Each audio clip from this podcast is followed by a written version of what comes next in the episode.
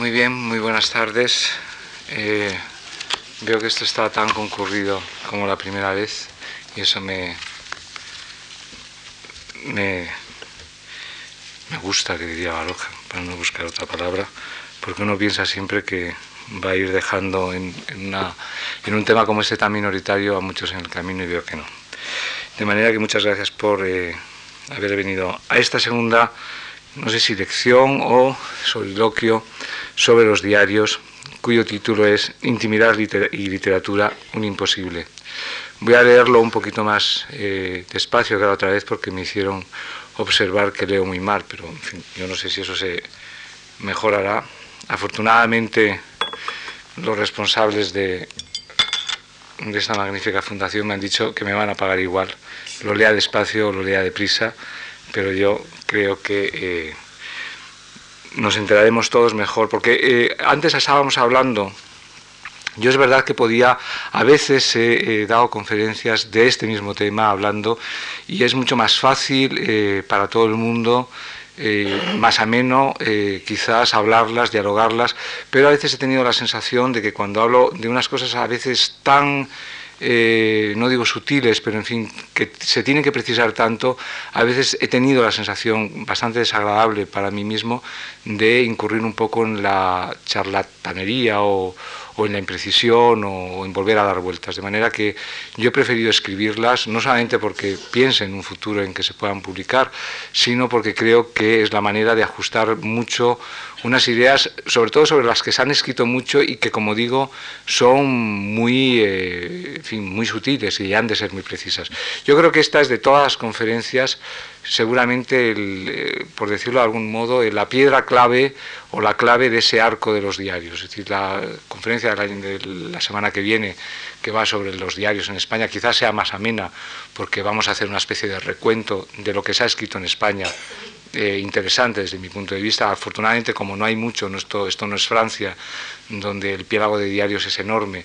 Aquí los diarios de escritores, como digo, son no muy numerosos, pero sí muy significativos, nos permitirá un poco trazar la historia de la literatura española a través de eh, sus diarios. Y ya digo que quizás sea la más amena, la más movida, porque saldrán muchos nombres que todos ustedes conocen y que bueno, podemos dialogar de ello. Y la última, eh, quizás también eh, va a ser más interesante desde otro punto de vista, es decir, desde un punto de vista, digamos, más anecdótico, si se quiere también. Esta es la de hoy, como digo, es un poco la clave y quizás la que merecerá la pena eh, quizás que el coloquio, que hablemos sobre el coloquio, porque es exactamente de lo que eh, se habla en un diario, que es de la intimidad. ¿Se puede escribir un diario íntimo? Esto es la verdadera esta es la verdadera cuestión.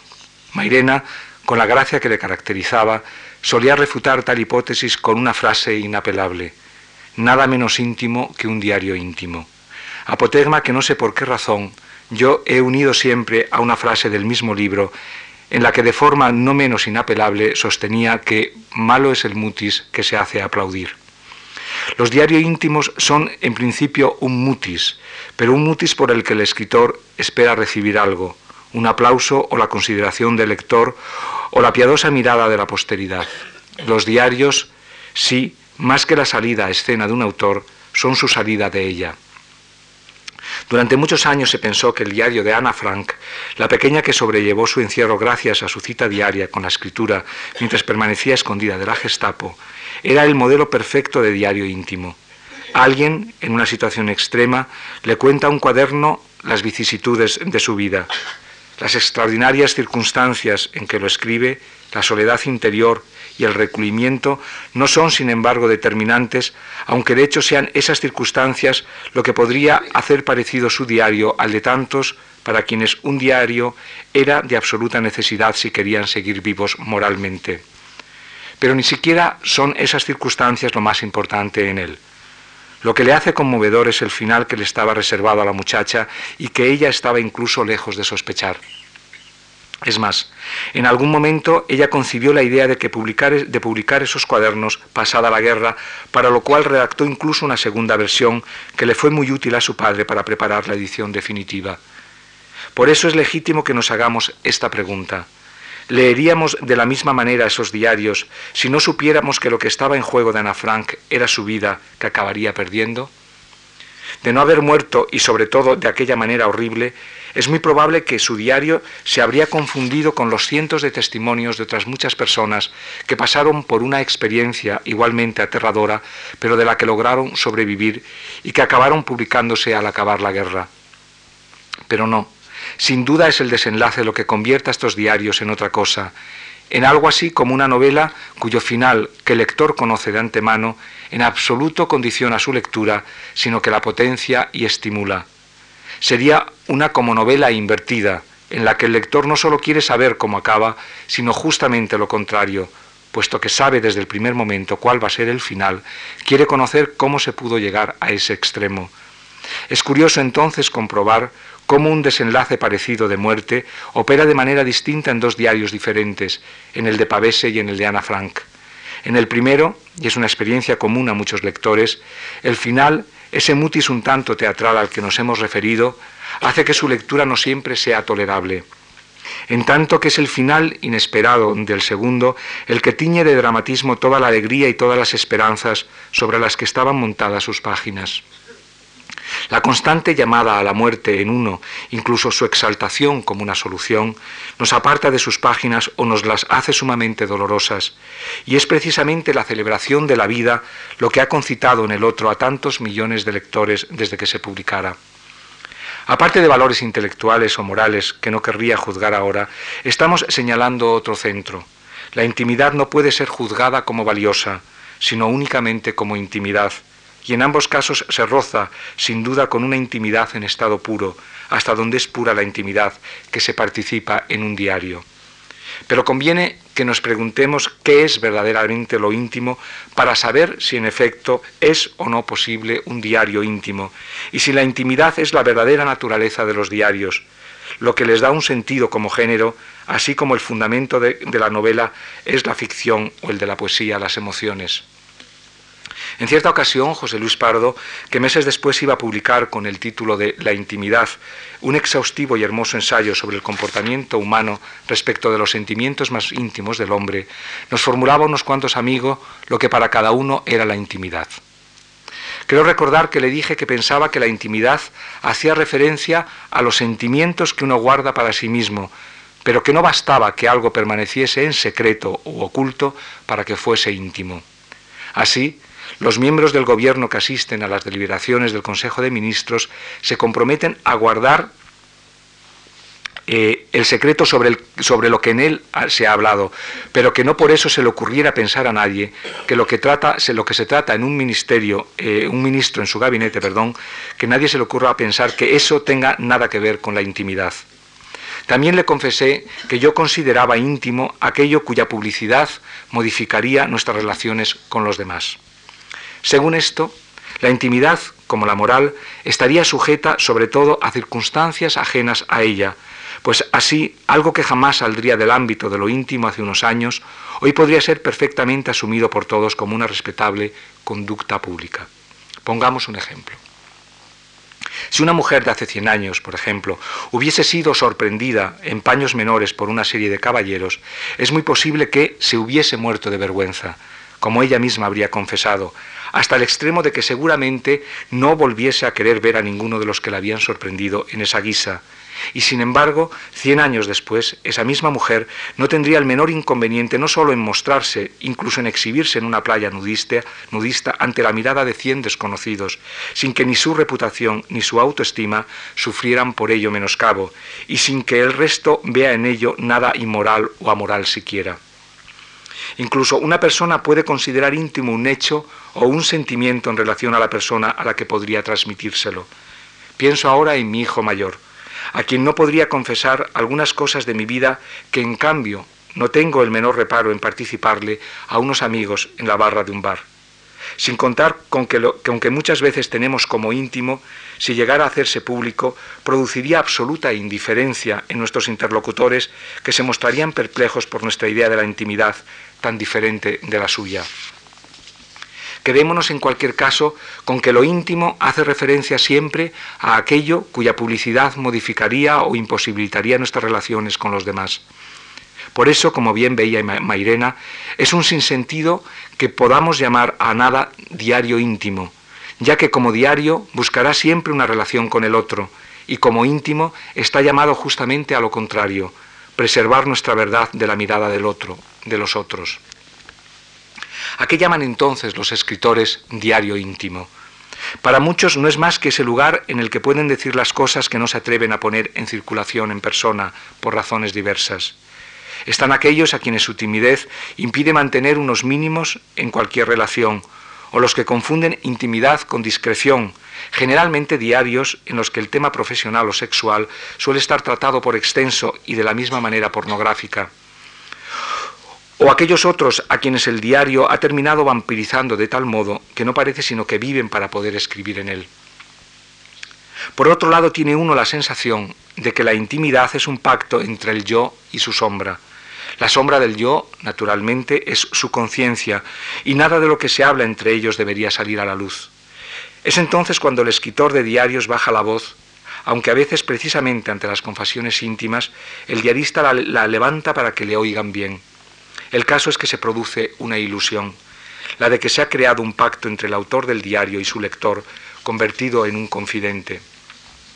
Durante muchos años yo mismo creí que cierta clase de confidencias no deberían hacerse en un diario que se iba a publicar. Creía que por decoro uno se las debería reservar, no tanto por uno, sino por ahorrárselas al lector. Pero también eso era engañoso, pues comprendí que la mejor manera de ocultar un sentimiento era ponerlo en la superficie, como esos mendigos que yacen tirados de cualquier manera en una acera ante la indiferencia de los transeúntes, que pasan a su lado sin verlo, sin que les incomode lo más mínimo. Hace un tiempo recuerdo que una persona, por lo demás atenta a esta clase de, de diarios, comentaba un tanto decepcionada que los diarios que yo empezaba por entonces a escribir y a publicar no solamente no fuesen íntimos, sino que estuviesen pensados para ser publicados de inmediato. Yo le respondí que eso daba exactamente lo mismo, porque por un lado los lectores de diario son tan pocos que hacerle la confidencia a tu diario es como hacérsela a un valle, gritándola, gritándola desde lo alto de una montaña. A lo más que llegas es a recibir un eco deformado y reducido de lo que has dicho. Pero es que cambia mucho que un diario se publique al año de haberse escrito, a los 20 años o a los 150. Naturalmente, eso va a depender mucho del diario de que se trate y de la clase de confesiones que se realicen en él. El diario no es esencialmente una confesión, un discurso de sí mismo, nos dice Blanchot. Es más bien un memorial, que es lo que debe recordar el escritor. Debe recordarse a sí mismo, debe recordar quién es cuando no está escribiendo, cuando vive la vida cotidiana, cuando está vivo y verdadero, y no moribundo y sin verdad. Y sin embargo, el medio del cual se sirve para recordarse a sí mismo es, hecho extraordinario, el elemento mismo del olvido, la escritura. El diario es, una defensa contra los peligros de la escritura. Allá, en las profundidades de la obra, todo se pierde, quizá hasta la obra misma se pierde. El diario es el ancla por medio del cual el escritor se ata a la realidad cotidiana. Todo esto es la cita de Blanchot, que es una cita larga. Ha valido la pena una cita tan larga porque, despojada de su prurito intelectualista, puede servirnos para recordar algunas cuestiones especialmente relacionadas con la intimidad, con la literatura y con la vida. También para Blanchot los diarios suceden siempre fuera de la confesión, lejos de la intimidad que ha decidido explicitarse. Incluso podemos mostrarnos de acuerdo cuando dice que son un memorial, pero de hecho eso es no decir gran cosa, porque todo cuanto se escribe es un memorial. Se escribe para eso, para recordar, para no morir. De ahí que se comprenda mal todo ese lío de que la escritura es el, es el elemento del olvido. Si hay dos palabras que no deberían ir juntas nunca, son precisamente esas dos, olvido y memoria, porque suelen salir de su combinación unas frases un tanto pretenciosas y conceptistas que apenas significan gran cosa. Quedémonos con que el diario, en el diario el escritor toma conciencia de sí mismo, pero tampoco eso explica mucho. Pongamos dos ejemplos. Tomemos por un lado los diarios de Thomas Mann y por otro los de Bernardo Soares, de naturaleza tan diferente. Los del primero son un muestrario de anotaciones desconcertantes que van desde las facturas de la lavandería a otras de índole privado, consignadas a menudo de una manera tan telegráfica y provisional que difícilmente podríamos darles el nombre de literatura. Ninguno de los diarios que se publicó en vida de su ninguno de estos diarios se publicó en vida de su autor, y incluso se tomó la molestia de redactar unas disposiciones testamentarias en las que prohibía su publicación hasta pasados unos años después de su muerte. Durante ese tiempo, muchos pensaron que tales diarios serían una verdadera bomba, algo que conmocionaría al mundo en proporción al celo mostrado para que no se publicasen, como sucede con los secretos de Fátima.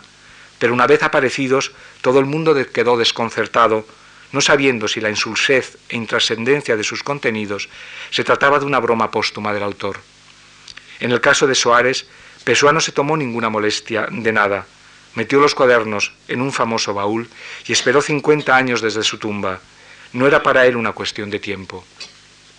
Uno, Mann, fue mientras vivió desde su misma juventud un escritor notable y celebrado en todo el mundo. El otro, en cambio, no fue nada. Podríamos incluso decir que no fue nadie, pues no es más que la invención de un personaje fruto de la mente de Pessoa. Es cierto que para Mann sus diarios vendrían a ser algo así como una escritura excrescencial, una adherencia a toda su obra. ¿Por qué?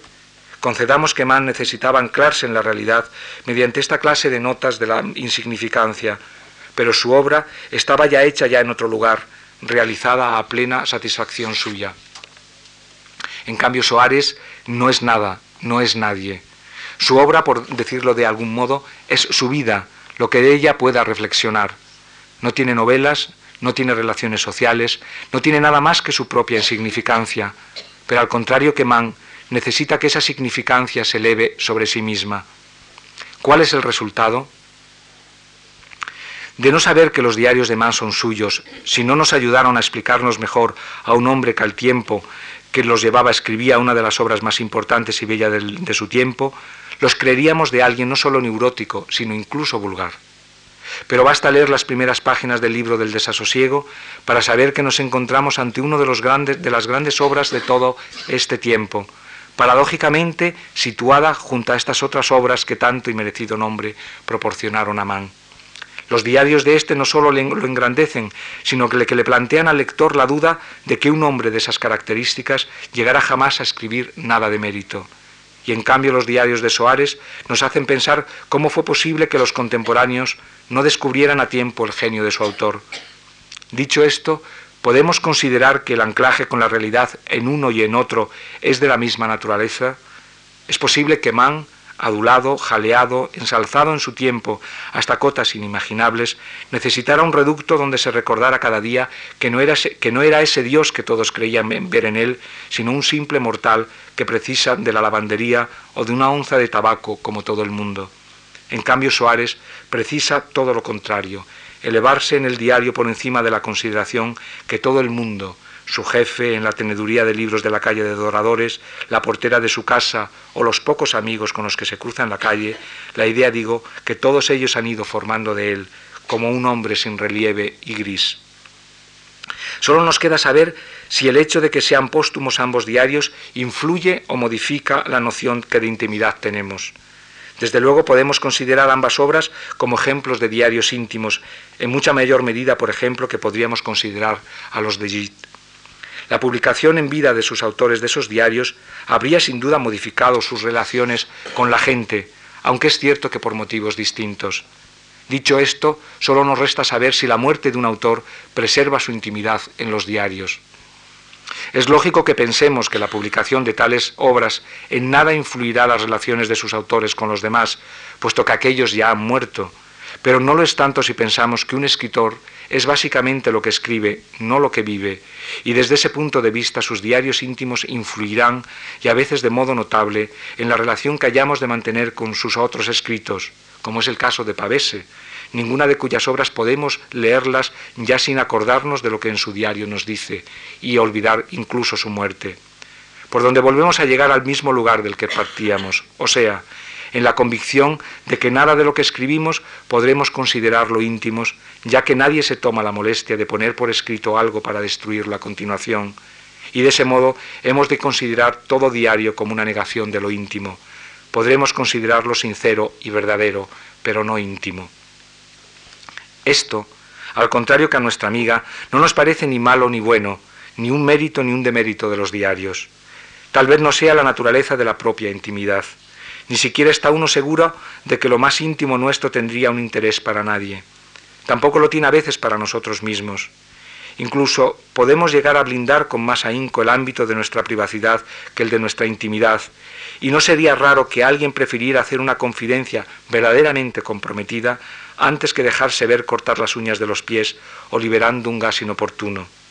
Y es obvio que no podemos considerar como intimidad la mayor parte de las cosas que la gente considera íntimas, no siendo más que privadas, y sin embargo no son pocos los diaristas los que confunden el ámbito de lo privado con el ámbito de lo íntimo. Fue Leotó, uno de esos escritores que puso buen cuidado en llevar un diario a lo largo de su vida, convencido de que tal vez en él encontrase la obra que no pudo hallar en ninguna parte. El hecho de haber pertenecido durante muchos años al mundillo literario francés le permitía ser un testigo excepcional de muchos de sus entresijos, sin interés para quien está sentado fuera en el patio de butacas. El resultado son ocho o diez gruesos volúmenes que uno ha leído siempre con una mezcla de tedio y curiosidad inexplicables. Fue el libro de cabecera de los últimos años de Pla, quizá porque encontraba en ellos esa mezcla insuperable de refinamiento, cinismo y vulgaridad tan características también en la literatura del ampurdanés. En uno de esos tomos, que empezó a publicar cuando ya era viejo, hizo una confesión capaz por sí misma de dejarnos atónitos. He sacrificado mis dichas y mis afectos más secretos, hasta la felicidad de algunos seres, ante cuya desgracia no he retrocedido, para escribir acerca de ellos lo que me causaba placer escribir.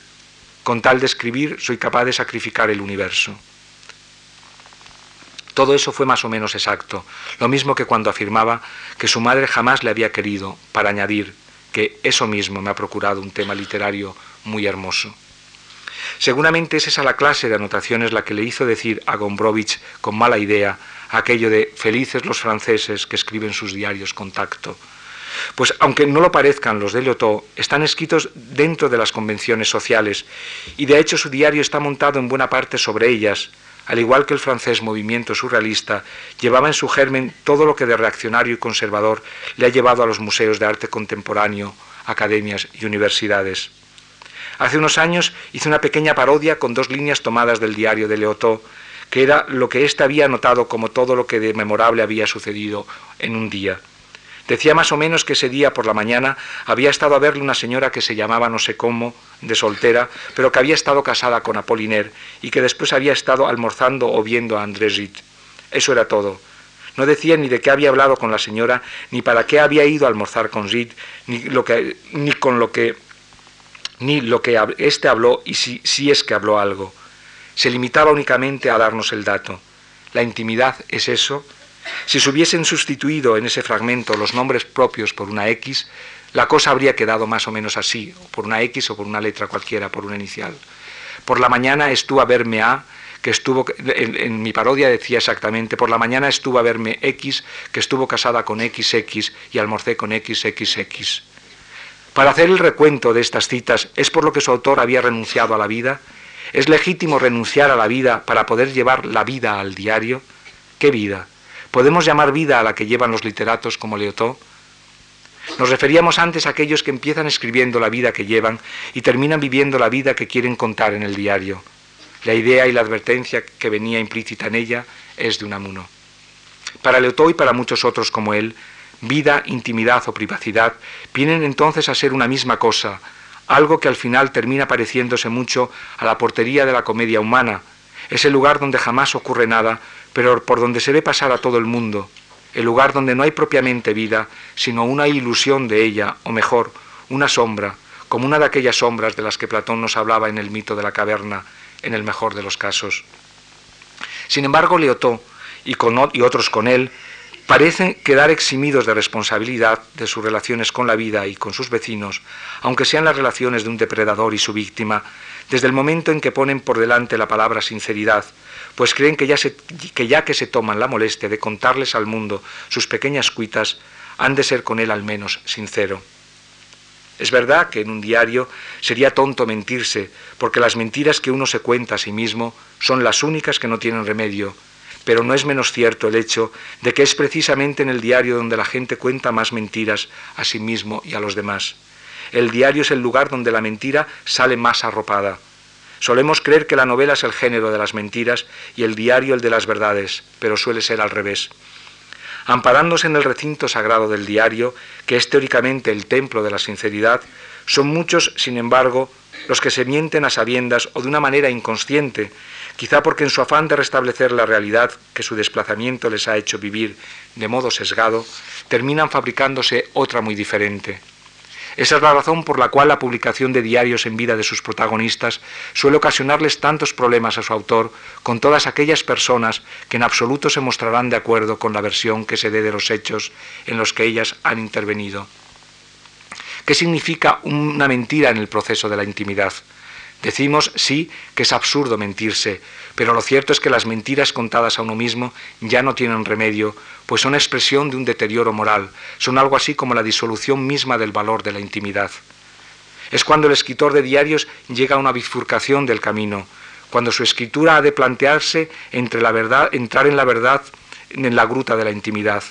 Es algo que a todos los que llevan un diario les asalta en algún momento, la disyuntiva de contar o no ciertas cosas.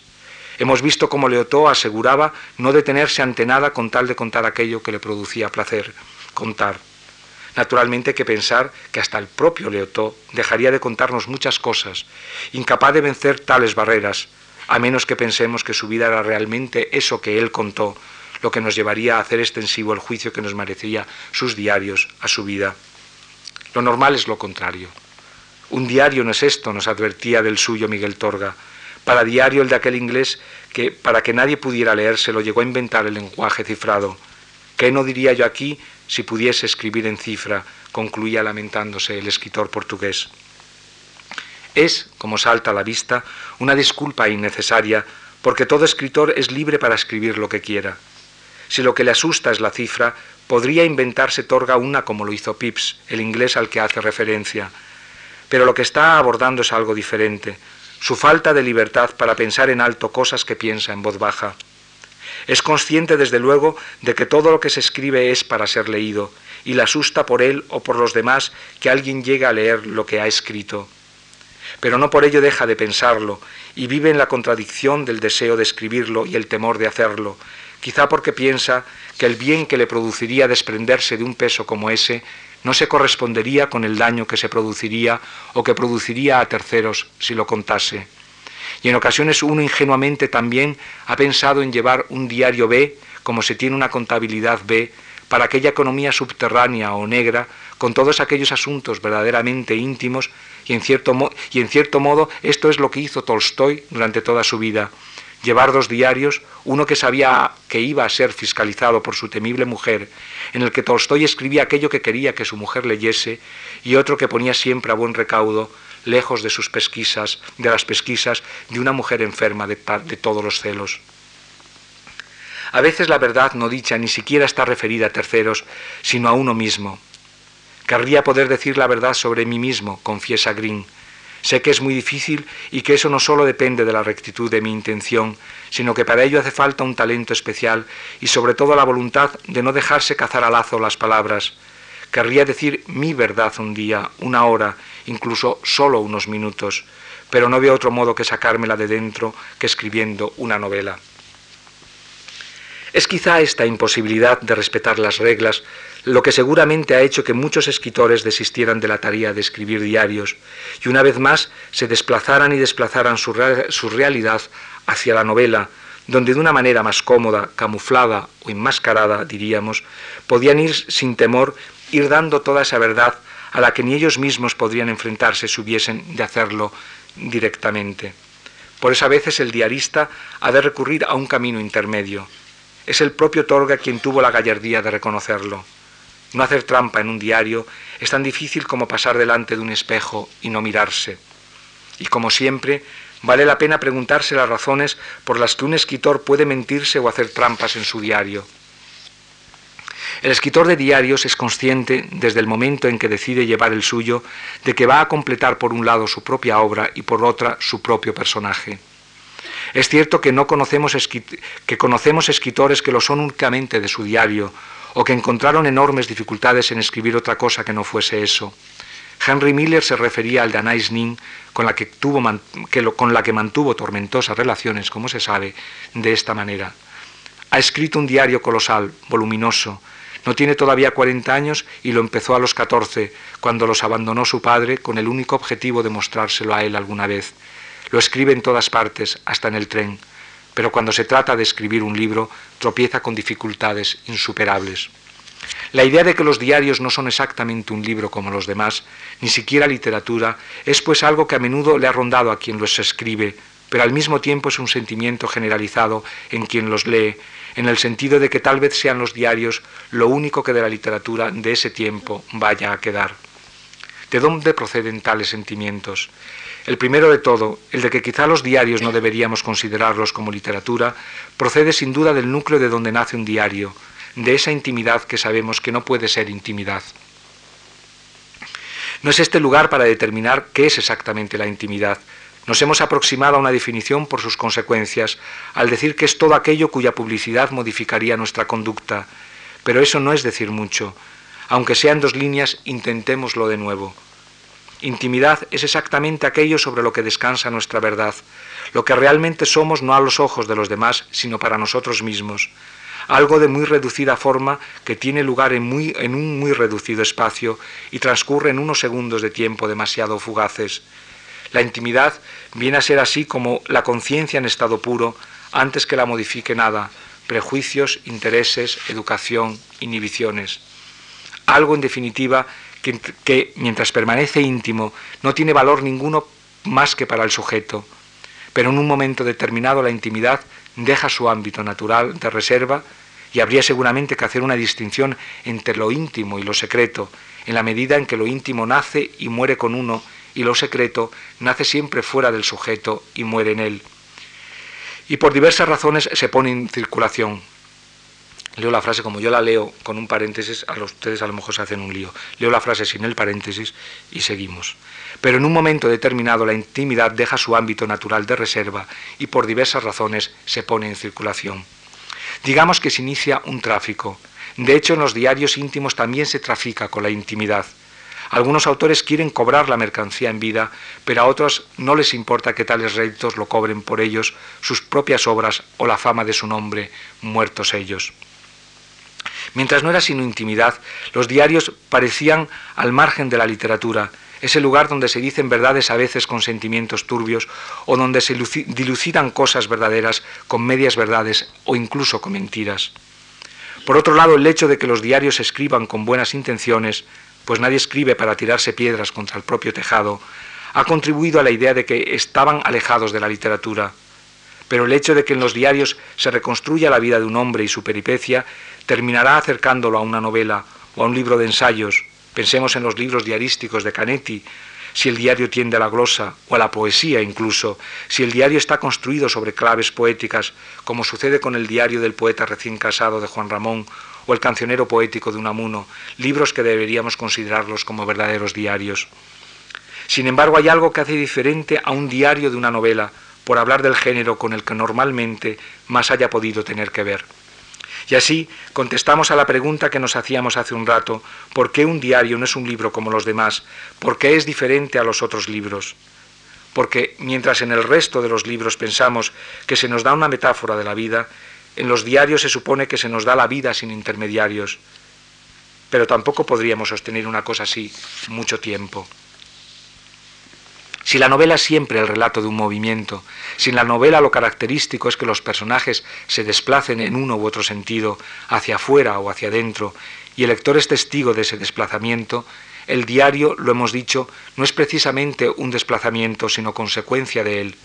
Solo porque el diarista no vive una vida de acción, parece haberse decidido a escribirla pero no creo que pudiéramos estar muy de acuerdo con Blanchot cuando aseguraba que cada día nos dice algo, porque cada día consignado anotado es un día preservado, ni tampoco cuando afirma que el interés del diario está en su insignificancia. Blanchot vendría a decir, en la medida en que los diarios son la vida sin intermediarios y habida cuenta de que la vida diaria no suele ser nada excepcional, los diarios han de escoger lo insignificante y en este sentido bastante tiene el diarista con consignar día por día su existencia. Para empezar, lo sé por experiencia, el día anotado no es un día salvado, como se supondría, por cuanto también en los diarios como en la misma vida hay zonas sobre las que cae más pronto el olvido, al igual que muchos pasajes de la novela son únicamente lugares de paso. En la medida de que un diario de escritor no es el diario de a bordo en el que toda y cada una de las jornadas tiene una importancia capital, en la medida en que la subjetividad es la principal característica de los diarios del escritor, éste elegirá precisamente aquellos momentos que encontrará significativos por algo, para él o para su vida.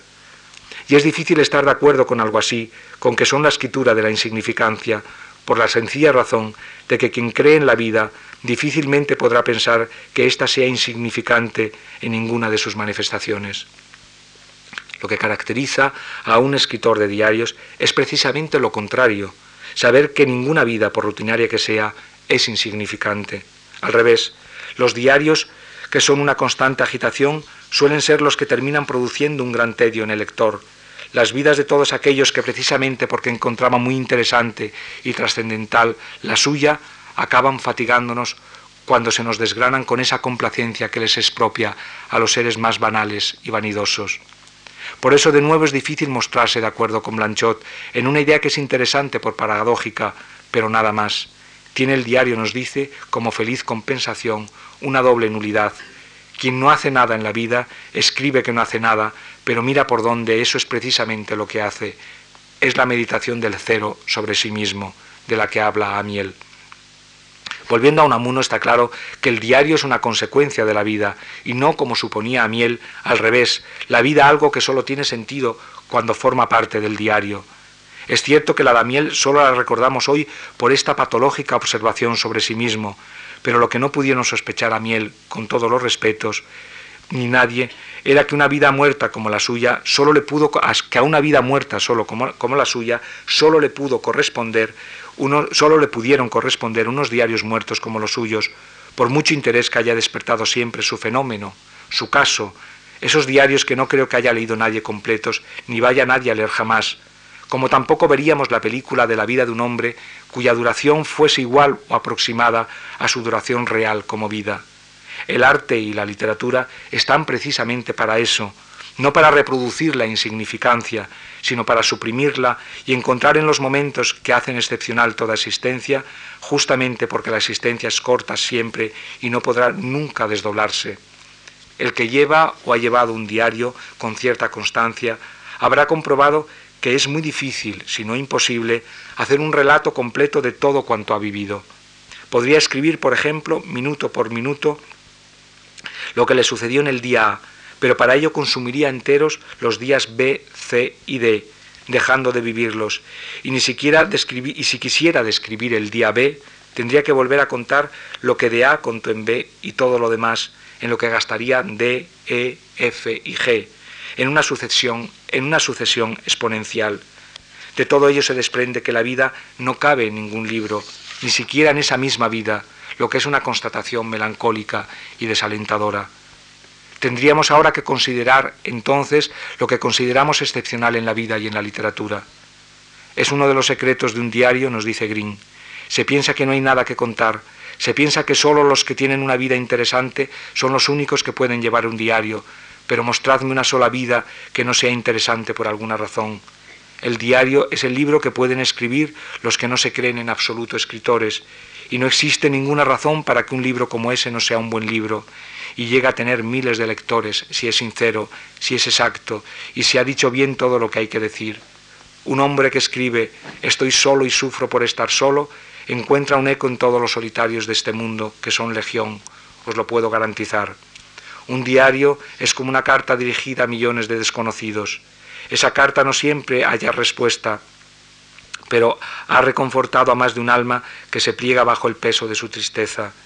Es un consuelo poder decir, de acuerdo, el que ha escrito eso ha pasado por lo que paso yo, ha sufrido como yo, y le irritan y le decepcionan las mismas cosas, de modo que tampoco estoy tan solo. La descripción de Green es más o menos exacta, al menos a rasgos generales. Para empezar diremos que el diario es el género de los que no tienen género, de los que no tienen literatura, es la voz de los que en la vida no tienen voz. Por eso es un género con tanta o más aceptación entre los adolescentes que la poesía.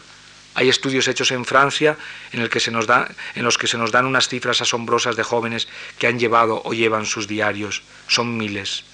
No estoy muy seguro de que todo lo demás, lo que Green nos dice de la sinceridad y exactitud, tampoco en eso de que los diarios podrían tener miles de ejemplares.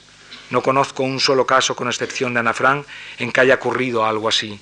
Al menos hasta el momento los diarios es un género como la poesía minoritario y secreto, que se, surte de, que se surte y nutre de otros escritores de diarios, que reconocen en ellos, más que vidas parecidas, la contraseña de los solitarios. Luego, tomadas una a una, no hay una sola, una sola soledad igual a otra. Incluso el sentido de la sinceridad, de la exactitud, es diferente en todos nosotros. Las tres condiciones en las que cifraba Green un buen diario, y la recordábamos el otro día, verdaderamente digno de ese hombre, eran, en primer lugar, la sinceridad, luego la exactitud y por último la facultad de escoger entre lo que es importante y lo que no lo es. Dice Green que desde luego se da por descontado que ha, de, decirse la verdad si se escribe un diario. ¿Es ello exacto? ¿Es posible la sinceridad absoluta? Pongamos un ejemplo.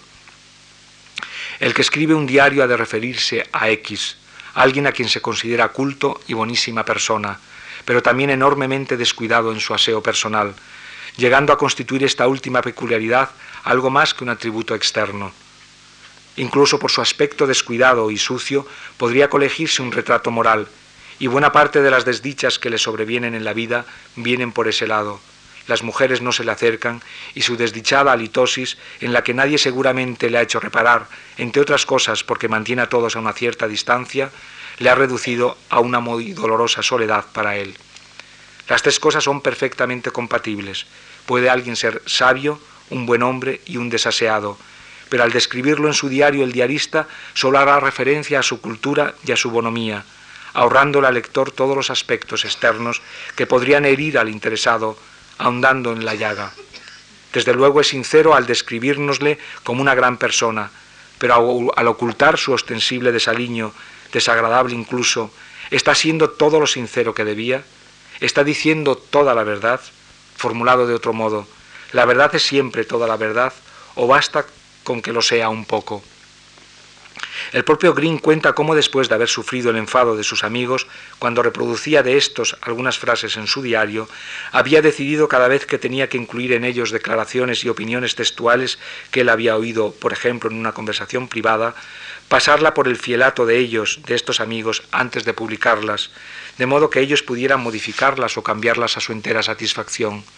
Green ha abordado muchas veces en sus diarios esa cuestión y la ha justificado de mil modos, pero no deja de ser una pequeña argucia para aplacar su mala conciencia, porque él ha de saber que los diarios no son una tarea colectiva, como las navegaciones, que los diarios no son una tarea asamblearia, sino algo íntimo, pasado por el tamiz de la, subjetividad, y que es la subjetividad lo que hace verdaderamente importante un diario Nadie escribe un diario con el propósito de redactar el Código Civil ni una crónica objetiva. Nadie lo lee deseando encontrar una, mesurada visión del mundo, las correctas coordenadas tiradas por un geógrafo. Decía Ravel, el músico, que un artista ha de ser consciente, no sincero. Y los diarios, al menos los diarios de los que hemos hablado aquí, los diarios que escriben los escritores como una obra más dentro de las suyas, han de ser una creación natural, algo a lo que podamos dar el nombre de arte, de literatura. Se ha, tenido, se ha tendido a creer que el diarista habría de ser alguien mucho más sincero que nadie, pero un escritor no olvida jamás la frase de Zid de que el camino hacia el infierno está empedrado de buenas intenciones, y la sinceridad es una de las mejores intenciones que conozcamos. Hace unos días leíamos en Os quiero a todos la novela de Gilbera, esta descripción que convendría por igual al escritor de novelas y al escritor de diarios, incluso diríamos que al resto de los hombres. Decía Gilbera, cuando alguien anuncia que va a decir la verdad, hay que echarlo si está en tu casa, o irse si estás en la suya. Primero por decoro y por si la dice, después por decoro y porque no la dirá.